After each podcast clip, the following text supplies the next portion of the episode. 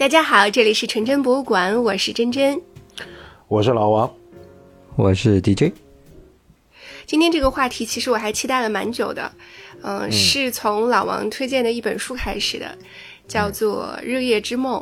我们以后这个节目可以改名叫“老王读书会”。对你 带着我们俩看书，然后 DJ 带着我们看电影，真真带着我们减肥。你减什么肥？老王那天给我推荐了这本书，他特别郑重其事的给我推荐，他说特别特别好看。哦，是我听的这个名字，我当时就在想，这个名字听上去特别，就像什么黑奴啊这种。对。然后我当时没有特别当回事儿，后来你说这是关于吸血鬼的。我就惊呆了，我想你竟然会看一本吸血鬼的书，而且会说特别好看，嗯，我就看了，然后接下来我就是一一发不可收拾，特特看的特别激动，就一口气把它看看完是吧？嗯，几乎是一口气。这本书首先说啊，它是那个乔治马丁写的，就是写那个叫什么来着，《权力的游戏》。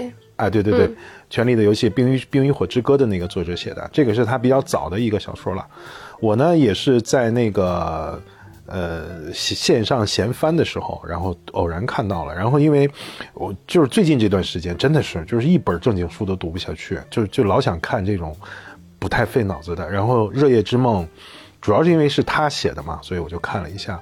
我开始的时候真的没有抱太大的期望，就是觉得这应该就是一个很普通的一个通俗小说了。就是我自己也没想到，就是读起来以后，竟然读到了那种有点热血的，就是怎么讲，很激动，有点热血沸腾的意思啊。包括它中间的那个梦想啊、友情啊，然后血呀，然后等等等等。所以我，哎呀，真的我也是大概花了一天多一点吧。这本书其实不薄的，嗯，然后看完，然后赶快推荐给你们。对，好看，嗯，卷不释手。嗯，开始手不释卷，啊，卷不是手，呃，手不是卷，呃，可以可以，一个意思一个意思。他让我感觉到那个重新又感觉到小时候读金庸的那种感觉。是的，是的，是的，对吧？放放不下来，你就老是惦记着想想，就不停的想看下去，有点追剧的那种停不下来的感觉，嗯。而且很易读，嗯嗯，是的，翻译的很好。其实啊，这个故事。呃，应该说，当你了解了一个大致的故事梗概的时候，我觉得就是以我们今天的这些读者也好，或者说你看了这么多电影电视剧也好啊，其实这部这个故事的走向呢，其实你多多少少其实已经能猜到了，它一定是一个很惊险的，最后是一个就是很激烈的搏斗，然后要么是光明的收场，要么是黑暗的收场，就是说大致的故事的脉络啊，其实我们是能猜测到的。但是我觉得就是这个乔。乔治·马丁他这个牛的地方呢，就是他能够，即便说你已经能猜到我故事怎么走了，哎，我仍然能够，就是吸引着你把我这个故事就这么读下去。而且它的时间跨度呢，其实还是蛮大的嘛。他讲的是那个啊，美国内战前一直到就是呃中间大概跨越了十几年的一个时间吧，甚至更长时间啊。嗯，我觉得这个是这本书，或者说乔治·马丁。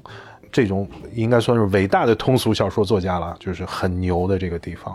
嗯，而且我看网上有人说这是他的第一部呃作品，或者是第一部比较著名的作品吧？不知道是不是第一部了，可能应该是在写《全游》之前的作品了。嗯，对，这是一九八六年的小说。嗯，我觉得一个乔治·马丁，一个那个斯蒂芬金，像这种。级别的通俗小说作家，那是真的很厉害。他们出来的东西一直能够保持一个很高的水准，而且在很长的一段时间里一直是非常高产的。对他们真正是把这个事情当成一个职业，而且呢，他的这个想象力啊，你先不说他文字的这个能力，他的这个想象力实在是，嗯，比普通人要强太多啊。这种故事能够想得出来。而且，嗯，让你读的时候不会觉得厌倦哈，你就可以一直一直看下去，这种很很能够抓住读者的心。嗯，我倒是觉得这个《热夜之梦》，我去 Google 了一下，没有被拍成电影，我觉得是有点可惜的。其实它这是一个很好的可以拍成拍成电影，甚至拍成一个呃连续剧的，对吧？拍成一个剧集的这样一个题材。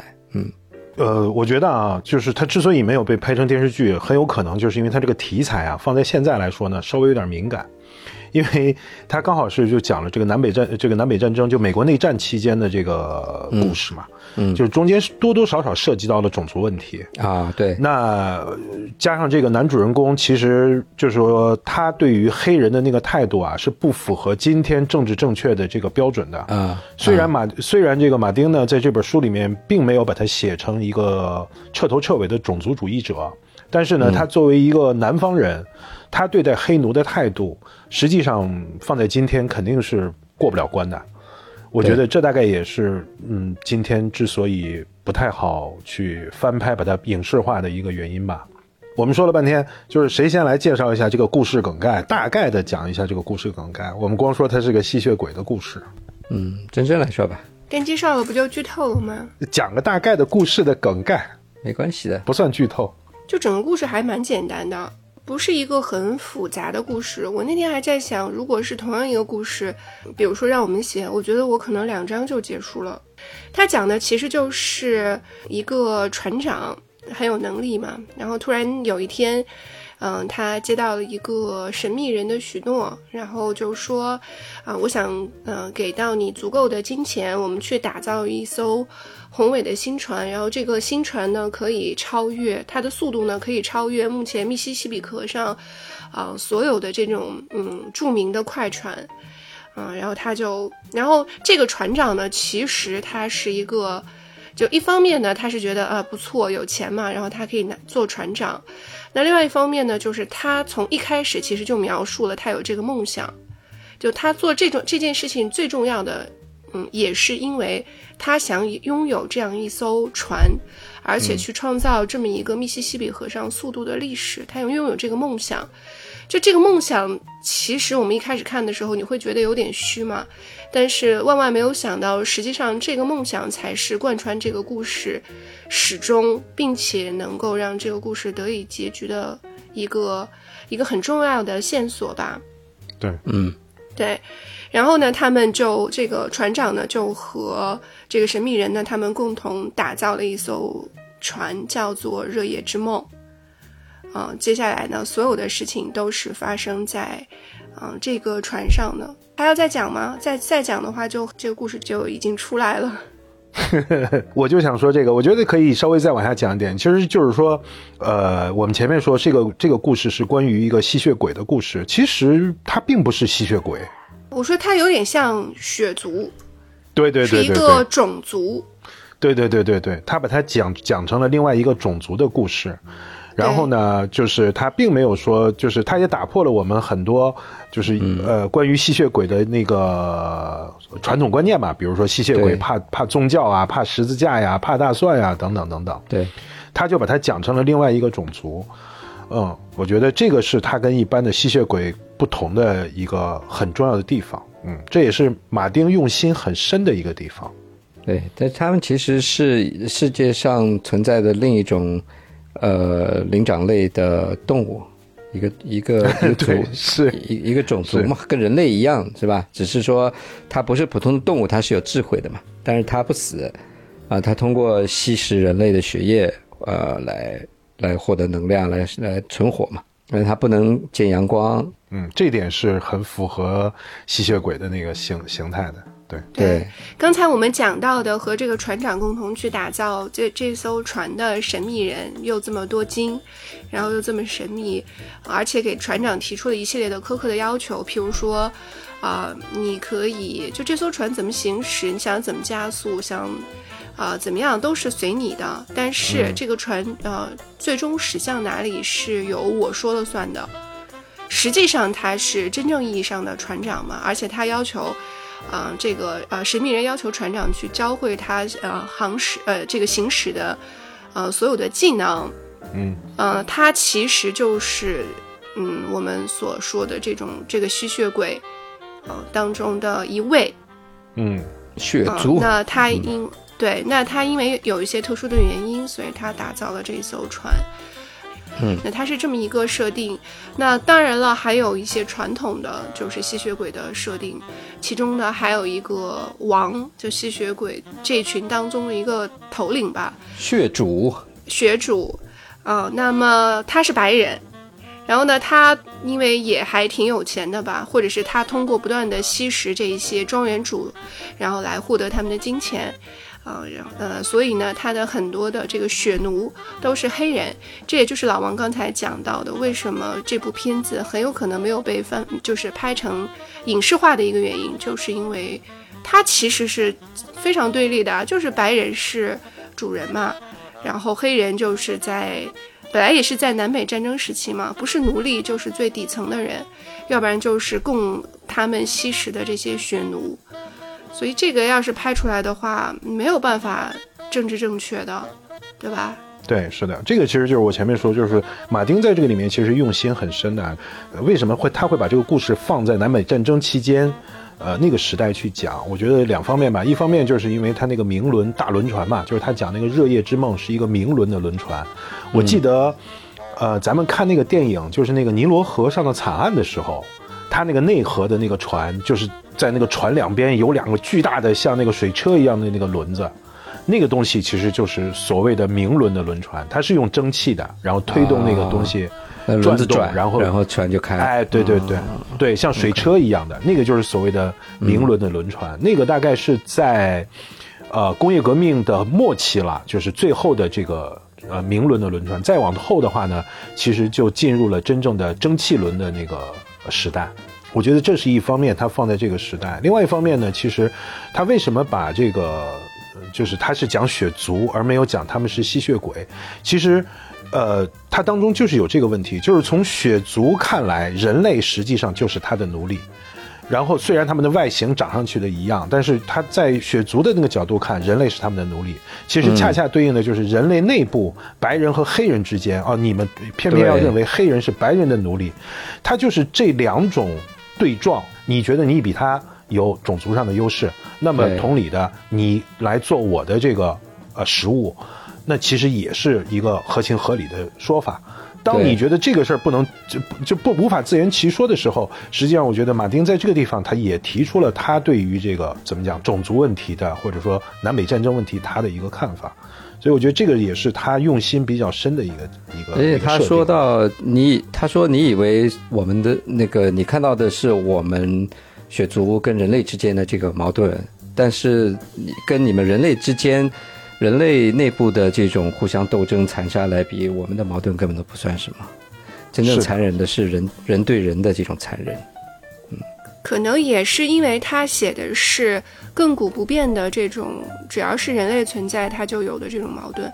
所以我觉得，只时至今日，我们去看这本书的时候，你不会觉得它过时。呃，可能还会有一些更深的思考。那当他当时写的时候，肯定主要还是写。对吧？就是这个种族主义，黑人、白人之间的矛盾。我刚看了一下，其实我还有一些笔记，它里面写的是很清楚的。当中有一个坏人嘛，其实他是一个正常人，但是他做梦都想成为那个血族。对，坏水比利。对，所以他做了大量的坏事。他的主人就说。你有没有思考过，他们的耶稣基督为什么命令他的追随者饮他的血，这样才能得到永久的生命？他说，他们发狂般的想成为我们，就像黑鬼做梦都想变成白人。你看看他们做的多么彻底，为了扮演主人，他们甚至会奴役自己的自己的同类。是的，就是说我刚才也想说这个，就是这个叫坏坏血比例吧，还是坏人比例？坏血比例。对。其实他才是真正的恶人，在白天的时候，几乎所有的坏事其实都是他来做的，而且他做的更加过分，更加没有人性、残忍。但是事实上呢，他是人类，他只是替那个血族工作的人类而已。所以在这点上，其实也是读的时候，其实会让你就觉得不舒服，就是你做这样的事情去残害同类。我就在想，马丁其实虽然我们前面说他是个通俗小说家了，但是我觉得就是这种伟大的小说家，其实他能在通俗故事里面，还是能向你读者提出一些挑战和问题的，还是能让你去，嗯，琢磨一下这件事儿的。嗯，他还是有深层次的思考的了。嗯，而且里面其实让我比较感动的就是这个好的这个所谓素食的血族跟他的人类 partner，他们两个是合伙人嘛，他们之间的这个友谊吧。嗯，我我是想说，就是作者对这个素食的血族这个首领他的描写，其实是吸引我们一直看下去的线索之一。因为在看的过程当中，在他们不断的交战的过程当中，我不知道你们，反正我就心里很揪心。我总觉得他应该，对吧？按照正常的故事逻辑，应该很快的会进行反击，应该很快就有一个反转，但就一直等啊等啊等啊等，等到最后一刻，结果你发现他甚至跑到酒吧酒吧里面藏起来了，然后你就好失望啊。对。一开始觉得他挺牛逼的，对吧？结果被那个大魔头一打就被他打败了。就是他们血族之间谁是统领，谁是服从者，是通过互相等于是一种气势的比较，对吧？两个人看一眼，你瞅啥？瞅你咋地？瞅半天，然后输掉的人就就变成服从的人嘛。他那个好像给我的感觉是，他们之间的这种上下级关系啊，是受血统的控制的，就是一代传一代的那种，类似于怎么讲，好像是有点血统的那个那个意思，呃，在里面的。我觉得他有点像猴子猴山里面这些猴子群的这种上下级关系，就是对年轻的要去去挑战老猴王，那输了的话你就必须得服从。对吧？那你不停挑战，你总有一天你挑战赢了，然后你就是猴王。我感觉是是这样子的。真正刚才说他读这个的时候，是因为受到了那个呃所谓素食的这个吸引。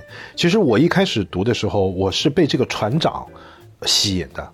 就是这种呃朋友之间的，尤其是两个男人之间的这种，呃我们打引号的友谊，尤其在他们的友谊，我认为是在后半段的时候展开了那种友谊。但是在一开始的时候，吸引我的是这个船长，在明明就是遇到了这么奇怪的一个呃。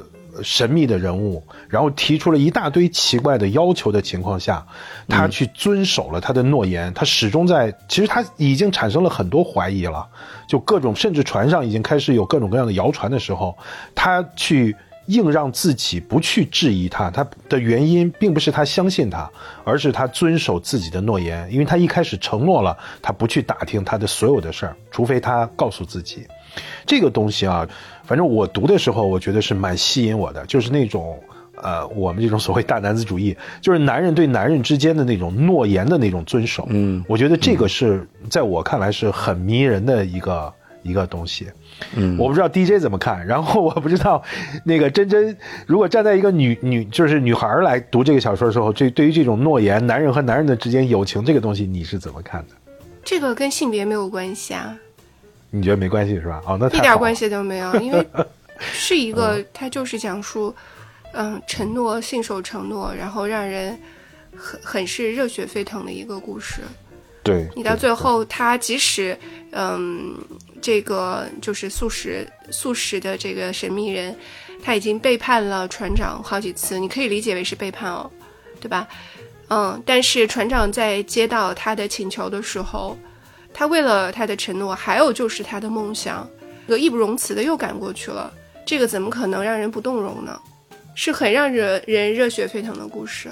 对，最后他就是说，我们还是要想办法去跟最快的那条船叫什么日暮，是不是？要跟他去赛一赛，赛十几年，对，十几年之后，就是整个密西西比河的航运都已经衰落了，呃，明轮船已经不再是这个。河里面的这种霸主了，他们还是想最后能够去赛一赛。他那个结尾很精巧。我读这个书啊，确实是好久没有，因为我现在看剧看的少嘛，看电影也看的少。然后我就发现，我读这个书我真的是好过瘾。我大概有一种就是看了一部好剧的那个感受。对对对对，就是特别过瘾的一个东西。嗯，我是手机跟阅读器同时进行，能在家的时候就 就阅读器嘛，出门的时候一点这种空闲的时间，我就掏出手机继续看。我就发现啊，就像这种美国的，哎呀，不说美国吧，就是这种传奇故事的这种东西啊，嗯，好像是一个，其实是个经久不衰的一个题材。很多这种呃小说也好，还是说电影也好，其实是个经久不衰的题材。其中的那个呃主人公都是带有一点颓丧的气质的，然后都有点甚至都有点厌世的气质，但是呢，他们好像又特别精通于精专于某一个领域。然后这样的人就是就特别特别的迷人。你就像这个小说里的这个这个船长，其实他就是这样一个人，就是说他就痴迷于航行，在密西西比河内河航行，然后在别的地方，实际上他是一个非常粗鲁野蛮，然后甚至有点这个怎么讲厌世的这样的一个人。就这样的人，我觉得。现实生活当中，你跟这样的人在一起，你肯定不愿意和他在一起。但是当他出现在小说里的时候，他就是那么迷人的一个角色啊！我就觉得这种故事，我其实，感觉印象当中其实应该有很多的。嗯，这个可能就是我们看书或者是看剧的魅力吧。就像你说的，如果是这样一个人出现在你的生活当中，即便他是一个，就像这个书里面写的，像像是一个英雄的。嗯，类型吧，但是你看到他们那么粗俗，你很难对他有一个嗯判断。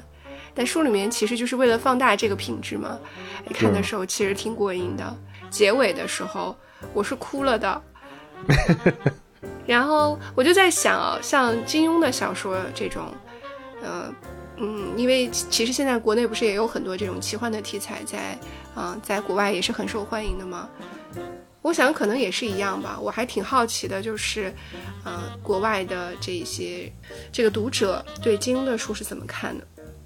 他可能文化差异还是比较大吧。他们读这种武侠，他对本身对武侠到底是一个什么样的一种精神状态，他可能不太应该是没问题的。他们读修仙读的特别来劲。闪灵的老公不就是做这个的吗？就是因为嗯，老外。对修仙这个题材特别那个什么，然后他那天还在跟我们讲了嘛，他们不是有有自己的晋江嘛，然后上面多少百分之五十是哪里人啊？东南亚人，东南亚人。对，是个东南亚人，然后什么百分之三十是哪里人？最后百分之二十大概是白人，这样。那你要说到这儿，像这种吸血鬼题材的电影啊，就是反正我们前面本来也说聊聊这个，其实像吸血鬼题材电影很容易就洗变成这种所谓的。怎么讲呢？就是这种网文题材一样的，既带有猎奇，但是又带有那种霸道总裁的那个味道，你知道？嗯，就是无所不能，然后动不动还一口咬死你，然后还有钱的要死。一般这样的人还都贼有品位。我觉得就是他很容易沦为这种网文一样的东西。说到这个，我现在因为录这个节目嘛，我就把那个前两天，呃，把几个经典的吸血鬼电影给挖出来看了一看。一个是我很多年前看的，就是《夜访吸血鬼》嘛，《夜访吸血鬼》嘛，它的最大的卖点就是两位大帅哥，布莱德·皮特跟那个汤姆·克鲁斯嘛，里面他们俩就演两个吸血鬼嘛。他这个地点设定也是在新奥尔良那边嘛，就跟那个《热夜之梦》是一样的地点设定嘛。他因为失去了至亲，嗯，他的老婆跟孩子，然后他就。有点厌世了嘛，然后那汤姆·克鲁斯呢就把他给变成了吸血鬼，是这样一个故事。那这当然这个里面的卖点就是两个大帅哥啊，呃，我觉得汤姆·克鲁斯在这个片子里面的表演其实还是挺丰富的。呃，那 Brad Pitt 就从头帅到尾嘛，就是一个又善良又帅的吸血鬼帅哥。对，这个片子是不错的。你说的电影我们看肯定是看过了，但是这都已经是正儿八经三十年前老电影了。嗯，那个时候像 Brad Pitt 也好，还有像这个 Tom Cruise 也好，其实这都是还是小伙子呢，大概也就三十岁左右的小伙子。对，说起这个就吸血鬼，我想先问一下你们知不知道吸血鬼是怎么来的？就这个人物是那个 Dracula 什么的嘛，对不对？德古拉是吧？对。我记得小时候还有一个卡通，就是德古拉什么的，叫什么？对对对，《怪鸭历险记》。哎，《怪鸭历险记》对，小时候的一个吸血鬼卡通。Dracula，记得吗？Dracula，还有个挺怪的歌。其实本来吸血鬼其实就是一个，它真正被设定出来，它就是来自于一个你你理解就是网文，当时的网文。哦。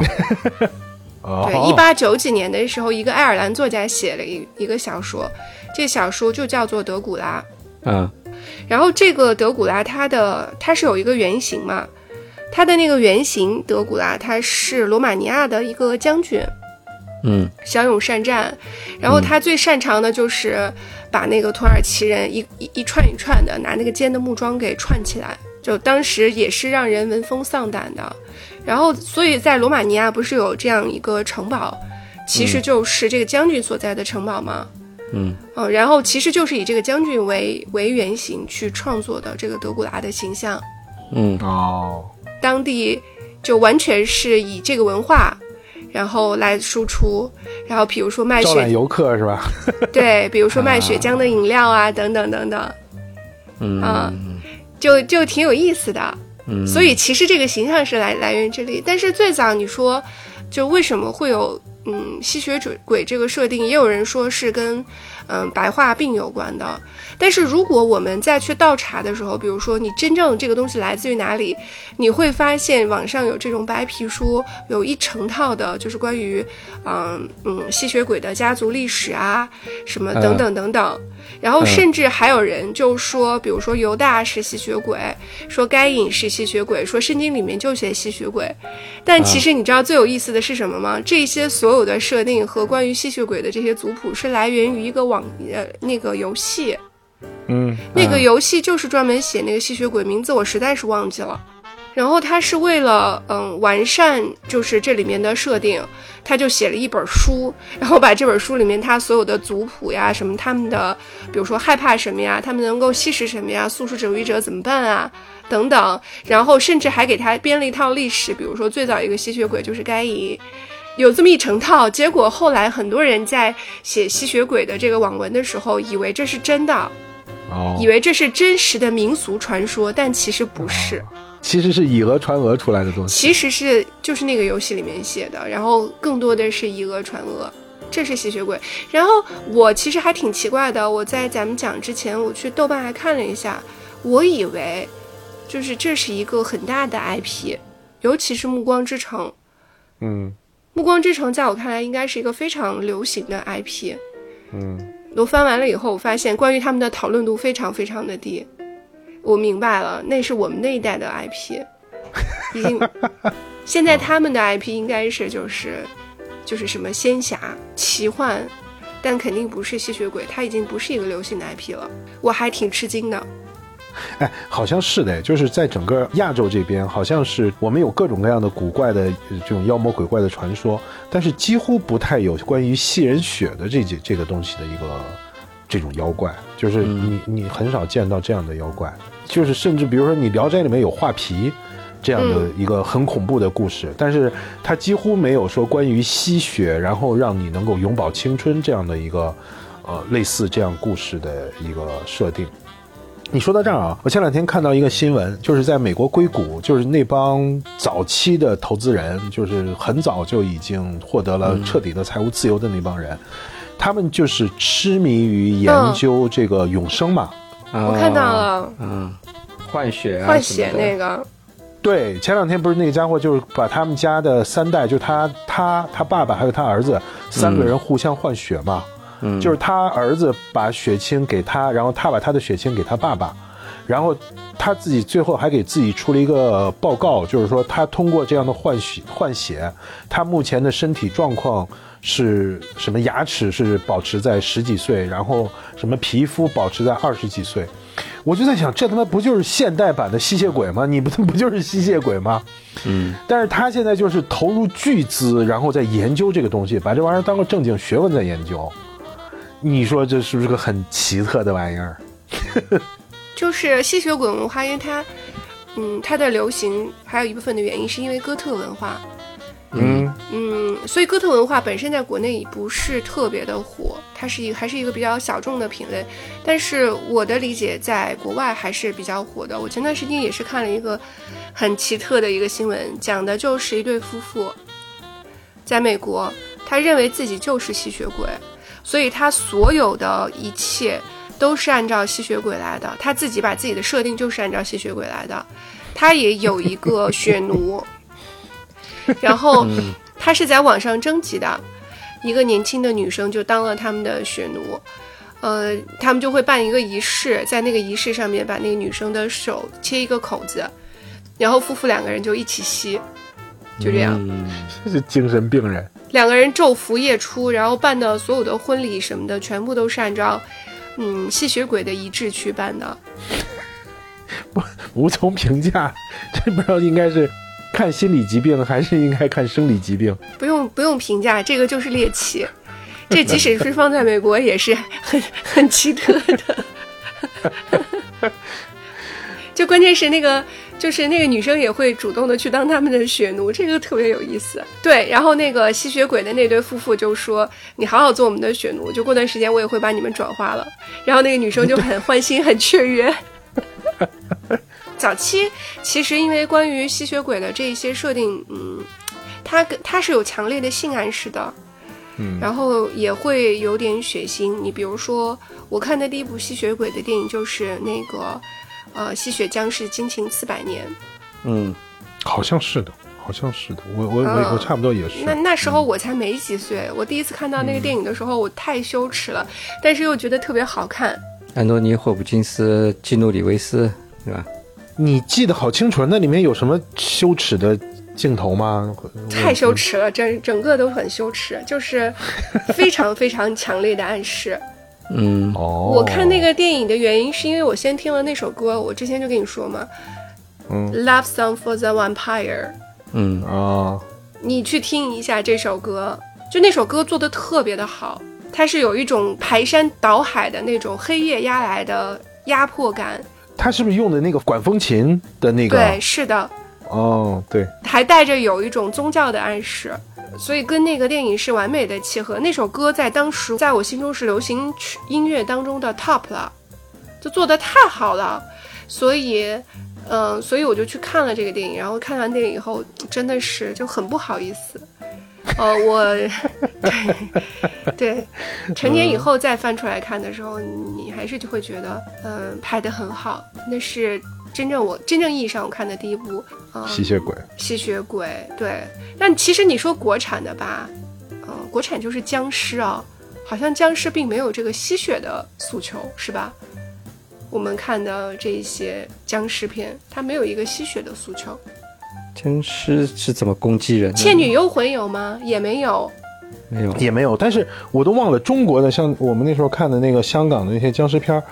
中国的这个僵尸片里面，被僵尸咬了以后，会不会也变成僵尸？好像不会的吧，就死了吧？就有的会变的，会的哦，也会变是吧？也会变的。哦，但吸血鬼这个它的这个转化，就是在这个呃这个的他讲的这个转化，在不同的电影和不同的小说里面是完全不一样的。就像咱们看的《热夜之梦》里面，其实它是不能转化的，就这一族它是注定要消亡的。所以也是比较深刻的一个原因吧，所以他们注定要在这个密西西比河上不断的行驶，嗯，来逃避被人类发现，然后最终被灭绝的这么一个状态。嗯，对。绝大部分的吸血鬼确实是可以通过简单一点的，就是咬你一口，然后你瞬间就转换了。还有一些其实会比较前卫的。那个就有点搞笑了，就他他的这个吸血鬼可能就发生在未来，里面还有冷冻舱啊什么的，因为你在转换的过程当中，人其实是身中剧毒的嘛，然后你就会觉得什么会忽冷忽热啊，会怎么样子？为了躲过这个过程，就会把它什么冻到冷冻舱里面，还有这种设定，很搞笑的。我们好像就是什么被咬一口，然后然后就会互相传染。我觉得这是不是人类的一个共通的噩梦？就是觉得，就是比如说你被吸血鬼咬一口啊，或者你被僵尸咬一口啊，它不光是一口咬死你，它还会把你的亲人或者是什么人 也变成那样的一个怪物。这是这是不是人类共同的一个噩梦？狼人也是这个设定，咬一口也会变成狼人吗？封城的时候，就关在家里，有没有觉得外面都是僵尸、吸血鬼？有，我其实是有这种感觉的。有点像那个什么，呃，《I'm Legend》里面这种，一个人在家里躲着，外面都是僵尸。嗯，今天说起来这个事情，我那天跟我的同事在讲，他马上要出国嘛，出国去玩，他就跟我说，他说他现在对国外充满了恐惧，就经过这三年了以后，他完全不敢出国了。嗯，他那那个心理上的恐惧感，就类似于当时我们待在家里面，觉得外面都是病毒，都是僵尸这种恐惧感，真的有。其实我也有，就是原先你出国的时候，像整个这一套手续啊，包括怎么入关、怎么出关，然后怎么样等等，你觉得已经驾轻就熟的东西，今天突然对，很流畅。对，然后你今天突然怎么觉得又陌生起来，又出现了那种好像怎么是不不知道该从何下手的这个感觉。对对对对对，我那天就跟我同事在聊，他说完全不会做攻略，不知道该干什么，就是你好像这个能力就退化了，很奇怪，而且重最重要的就是心理上恐惧，嗯，就有点害怕。这个真的是后遗症。那这个扯远了，就收回到吸血鬼。就是刚才我们讲到的，就是早期的吸血鬼其实还是比较恐怖嘛，然后也有强烈的性暗示，然后真正把嗯吸血鬼就是后来现代化了以后，其实是还是呃那个《暮光之城》，Twilight，嗯，然后以及还有一部美剧叫做《吸血鬼日记》，那个是一个纯纯粹粹的少年的呃美剧。我说你老说这个《暮光之城》，我就我就一直还没我还没顾上看。其实后来我好像在哪儿看到过，说《暮光之城》其实也是一个美国的网文性质的，或者说网剧性质的玩意儿，是吧？纯爱向，对，就讲的是纯纯的爱恋，就是你知道，就是那个这个当中的吸血鬼完美，第一个具有贵族气质，第二个贼有钱，第三个具有各种各样不同的能力，第四个特别克制，彻底的素食主义者。然后他对女主的爱也是完完全全就是不能够释放的。你包括他们在就是在那个什么的时候也也是非常克制的，因为他担心他受伤害。然后第五个就是他很很完美嘛，他最丑陋的时候，他认为是晒太阳的时候，但事实上，你知道多少女，她在被晒太阳的时候，她浑身像钻石一样发出光芒。我听你这样讲，这个剧完全就是美国版的吸血鬼的《流星花园》嘛，就是另外一个什么花泽类之类的这样的角色。差不多吧，他就是纯爱向的你。那我不管，反正今天有人骂我，我还是要说，作为就是女生，呃，我觉得这是为数不多可以做梦的时候，是一个特别特别完美的梦。对，因为我很讨厌那个，就是现在，嗯，在各个平台，就大家都会教女生，就说、呃、你要去捞钱呀，要去现实一下，这些都没有问题。嗯嗯，但是跟我们那个年代就完全不一样的就是，嗯，大家再也不讲爱情了嘛。嗯，那你不讲就不讲吧，那你还不能看看这些东西，让人去幻想一下吗？就现在这个整个的这个气氛是，你连幻想他们都会骂你，他会觉得你是恋爱脑。所以我跟你说，我痛恨这个词。就你幻想的时候，他们都会讲你是恋爱脑，我觉得这这个我没办法接受。我不知道啥叫恋爱脑。哎，DJ 啊，你说，就是真正老说这个女孩们，比如说看这种纯爱剧啊，像这种就是什么《暮光之城》这种剧啊，它是会起到一定的这个补偿作用，或者说这个白日梦的作用。哎，你说是哪个类型的剧对男的有这样的性质的作用呢？武侠片吧，就是那种什么本来是个 loser，然后掉到沟里面遇到个大师，出来就打遍天下无敌手的这种玩意儿，是吧？嗯，这也算，我觉得这个也算。还有就是，我觉得就是这种，就是武侠片喽，就是让你实现一些你生活中其实不太可能实现的技能的，到处乱飞啊，飞檐走壁呀、这些的呗。其实就是对现实生活的意淫了，就是对，就是，对，你要这样说，是的。你像我们看的一些武侠小说，其实多多少少都带有这样的性质，就是一个呃资质平平之人，突然有一天发生了一个奇遇，就变成了什么天下第一的高手。女孩们嘛，就是幻想自己资质平平，突然有一天有一个浑身闪着钻石般光芒的男人爱上了自己，是吧？然后毫无羞耻的爱上了自己。所以说，他们就是会给这些剧给一个定义的，比如说《暮光之城》，放在现在，肯定别人会说你还幻想你是玛丽苏，然后又说这种剧很狗血。我我是觉得他就是为什么人们会以自己想做梦而羞耻，我不理解啊。我我现实当中没有，我还不能做个梦，而我做梦的时候，你还要你还要说我说我我我不应该这样做梦，我这样做梦是错的，你们哪来的这种权利？因为它它里面有又有青青春，又有爱情，又有友情，关键是就一开始他们两个人是一个凡人，然后一个吸血鬼，当然中间还有个狼人嘛，那个狼人也喜欢女女主。我的天呐，狼人大战吸血鬼，这个简直太精彩了！我听你说的，我都要去一定要去看一下了。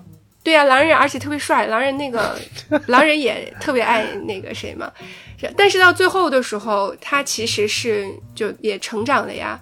这个女主贝拉，她的能力是所有人当中能力最强的。他的能力就是让所有人都爱上他。不是不是不是，因为这个剧的设定是所有的吸血鬼都有一个嗯，这个叫什么特异功能吧？嗯，比如说这男主特异功能是他可以倾听别人的心声，但他偏偏就听不到女主的，怎么样？是不是很 很带感？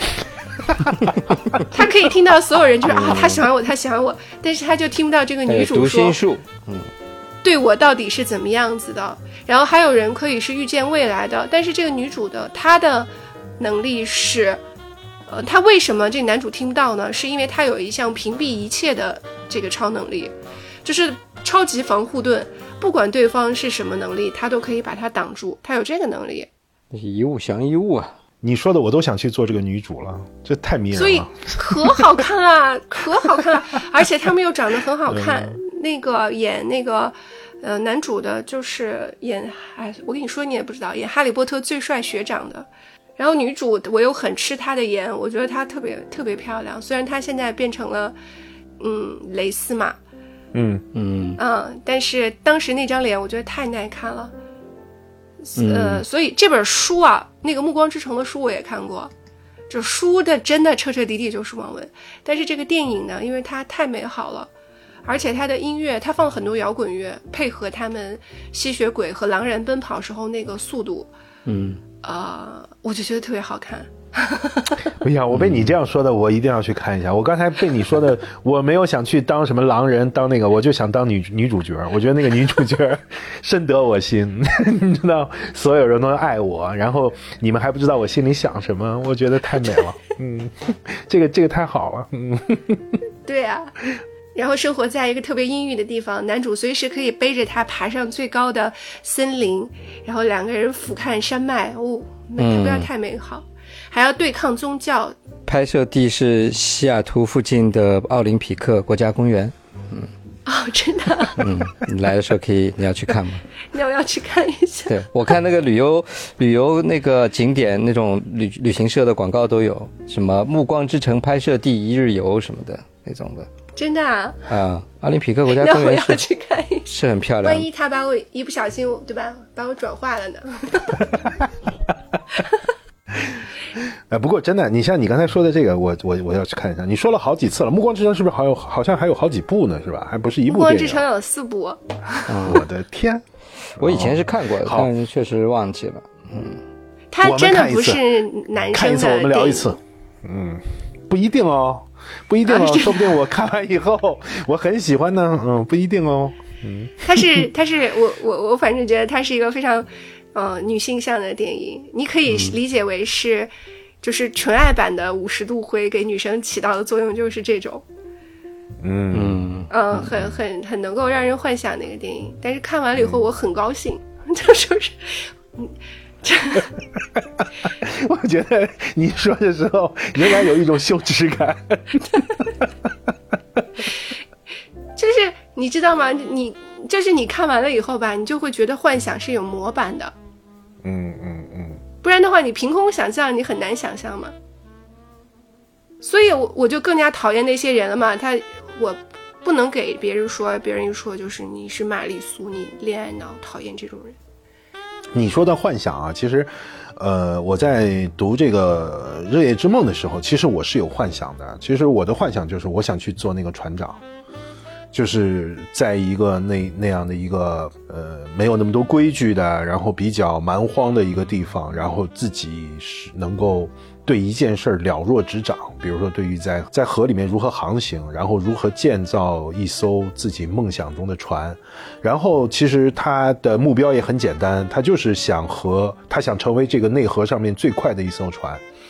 他的那种嗯精神状态，我觉得其实我是有幻想的。其实我挺想成为一个，就是如果有那种什么一日游的那种啊，我觉得其实我挺想做做那个船长的。如果有如果可以定制一个团，就是热夜之梦船，然后给你高价定制，里面放上无数的镜子，然后还要把你打扮成那个样子，你白天不能出来哦。我前两天刚好又开始看另外一本书，也可以推荐给你们也看一下，叫《屠夫十字阵》。这本书呢是那个斯通纳的作者写的，嗯，呃，那个作者一共一辈子就写了四本小说嘛，然后这是其中的一个叫《屠夫十字镇》。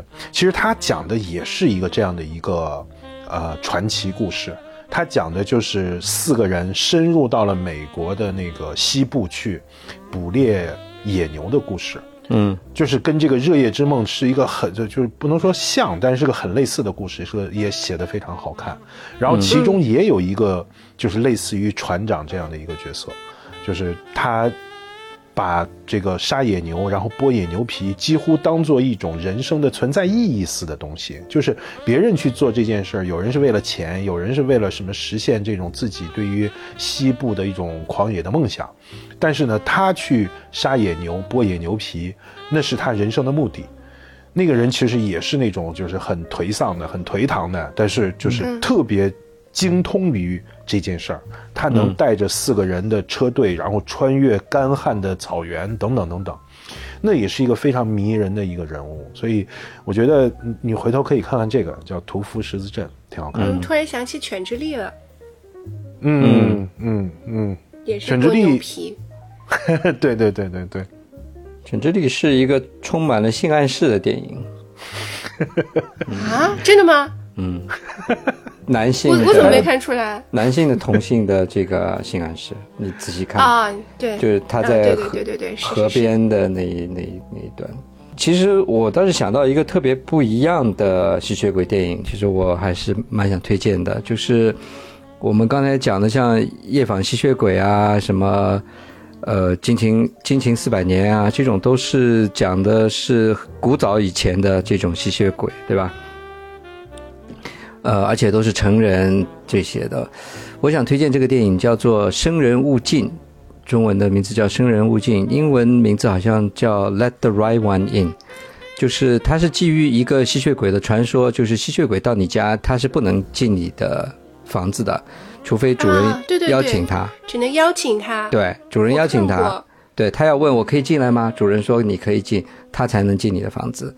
那他其实这个电影是二零零八年一个瑞典的一个电影，呃，他讲的这个设定是一个吸血鬼，她是一个小女孩，男主是一个小男孩。其实他讲的是一个，呃，他们之间的这种所谓懵懂的情感也好，所谓友谊也好，是这样一个东西，是一个很不一样的设定。这个是一个很角度很特别的电影，而且他拍的那种感觉就是那种北欧的冰冷的冰天雪地，然后杀了人以后放在雪地，要到第二年的春天雪化了才会被发现，就是那种很怎么讲，有一种寒冷的感觉，拍的很很不错的一个电影，所以我是蛮推荐可以去看一看。嗯嗯，北欧和吸血鬼感觉就很不搭，一个冷一个热。对，北欧一般是狼人出没的地方，身上长着毛的东西，能防寒的。嗯，那月月圆的时候，呜、这种对对对，它它身上应该有毛的。来，我们我我我来考一考一下你们的吸血鬼知识。你们知道吸血鬼的天敌是谁吗？吸血鬼的天敌吗，太阳。吸血鬼的天敌就是狼人啊。吸血鬼的天敌是狼人啊，狼太阳是他恐惧的东西嘛，然后他恐惧的东西包括就是我们说到的，比如说大蒜啊、嗯，木桩啊，镜子、啊，或者是铁钉呀。但是他真正的天敌，就从物种上面的天敌是狼人。真的啊？有一个剧，嗯，有一个剧讲的就是先先是有了吸血鬼，然后才有了狼人，然后狼人一开始是被吸血鬼所奴役的，哦，嗯，然后而且一开始狼人就只是狼人，他没有人的形态，直到有一天，呃，出现了一个就是以人的形态那个什么出现的这么一个随时可以转化的狼人，就像我们现在熟知的这种狼人，什么月圆之夜才会变换形象的这个狼人，然后他就变成了狼人的首领，嗯、然后还和吸血鬼大战，当中还发生了吸血鬼与狼人的朱丽叶与嗯罗密欧的罗密欧的故事。故事，我想着，我想着就是这种就快了，你知道。吸血鬼大战狼人，对，我跟你讲啊啊，说到底啊，人们到最后啊，总是相信爱情能战胜一切，你知道什么什么家族仇恨，甚至到这种物跨物种的仇恨，这都不存在的，爱情能战胜一切。我跟你讲，对，是的。我再考你们一下，啊，你再考我们一下，看看你们对对这个知识点掌握的好不好？吸血鬼以动物的形态出现的有什么动物？蝙蝠，这都是很经典的动画片里也好，什么也好，经常会出现的。嗯，嗯，还有吗？还有哦，狼啊狼是绝对没有的。嗯，老鼠，啊老鼠啊，啊，嗯，然后所有其实就是能够吸血的这些动物，其实都是都会成为它可以演变的那个对象。嗯其实那个呃那个《吸血僵尸进行四百年》里面那个伯爵，他就以好几种形式出现，嗯嗯，他有蝙蝠，也有老鼠。听你这样说的话，我觉得他们对于这个吸血鬼这个形象啊，肯定是和这个欧洲中世纪的那个鼠疫大流行有关的。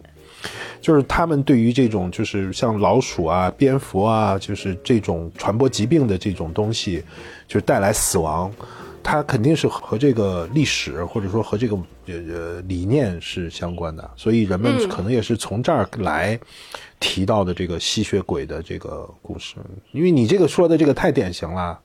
一个是蝙蝠，一个是老鼠，就是那个什么黑死病啊，就是那个对是。据说最早嗯出现这个，就是人们传说当中就出现过什么，哎呀这些呃尸体什么死而不腐，呃然后指甲长得特别长，然后嘴边还流出鲜血，然后从所以才演化出了这么一个形象，就说这些呃死掉的人，他其实晚上就变成了一种特殊的呃怪物，什么会去吸别人的血。呃，那是因为太早了，然后大家对这件事情不理解，最早是因为这个原因。是，我觉得应该、这玩意儿肯定是有人研究过这，把它当一个呃人类文化现象，就是或者说对当做一个文文化现象去研究的话，我觉得其实应该还是有这方面的资料的，可以看一看，就是这玩意儿究竟是从哪儿来，从哪儿来的。就像那个什么，就是我们说那个那时候叫叫什么来着，弗兰肯斯坦，嗯。知道科学怪人。科学怪人。那个其实他就是从那个雪莱的夫人吧，好像是他他写的一个小说开始的嘛，科幻的开始。我估计这些东西其实如果就是把它当一个学术问题来研究的话，其实都是能找到根儿的。我觉得，我觉得吸血鬼有点也符合人类对于永生的这种向往。因为这种东西出现的其实是非常早的。你像那弗兰肯斯坦是一八几几年的时候，差不多两百年前的人们对于科学的幻想编出来的故事。你你我们今天觉得它好像其实，你你你都不太会相信那是两百年前人编的故事。你刚刚在讲那个硅谷的那个换血的那个富豪吗？嗯，你照片看过没有？没我看过，你去看一下他的照片，他他的形象就很吸血鬼。长得像芭比娃娃的男朋友，我觉得这个真的很诡异哎，就是你既然能相信，就是换上年轻人的血，然后你就可以变得年轻，这个真的太太受网文的影响了，我觉得。不知道呀，但是好像感觉确实有用。看上去还可以，是吧？看上去对，的状态看上去是可以的呀。嗯，就他儿子挺惨的。吸血鬼之所以这么流行，肯定是因为他，就还有一个原因，是因为他活太久了，可以积积攒足够多的积财富。嗯，就一切都是往着那个霸道总裁那条那条路上去的。对的，嗯 积累知识，积累财富，嗯，对，对对对对对，而且还很对，有点像这个男人来自地球，嗯，对对对对对对对，是像的。但是在几百年的生命里，就充满了孤独吧，我觉得。对呀、因为所这也是所有的，嗯，这个吸血鬼的电影都逃不开的命题嘛。当然，我们今天会其实主要介绍的这本书是《热夜之梦》嘛，嗯，确实是真的很好看，很好看的一本通俗小说。嗯，在马丁的早期的小说里面，应该也是评价比较高的一本啊。推荐大家去读一下《热夜之梦》。嗯，对，推荐值是拉满的。如果你没有时间读《权力的游戏》，完全可以读这个。读了以后，我想买一艘船，我想当船长。尤其是我觉得啊，我一般读这种通俗小说不太认真，但是我后来发现不行，这本书你还不能当做完全当做一本闲书拿去翻。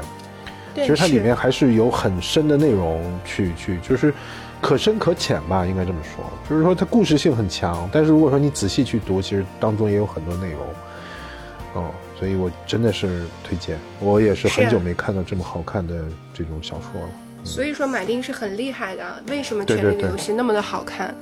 是真的，他真的写的太好了。嗯，好吧，那咱们今天就到这里。我期待你去看《暮光之城》，我太好奇了。好，我一定看，我一定看，你放心，我一定看。我觉得你得背过你姑娘看。我得背过所有人，你知道吗？何止背过我姑娘？悄悄的打开你的小公主的心灵。对，嗯，但是我觉得它会让你心情好一点的。嗯，就这样吧。这里是纯真博物馆，我是真真。我是老王我是 dj 拜拜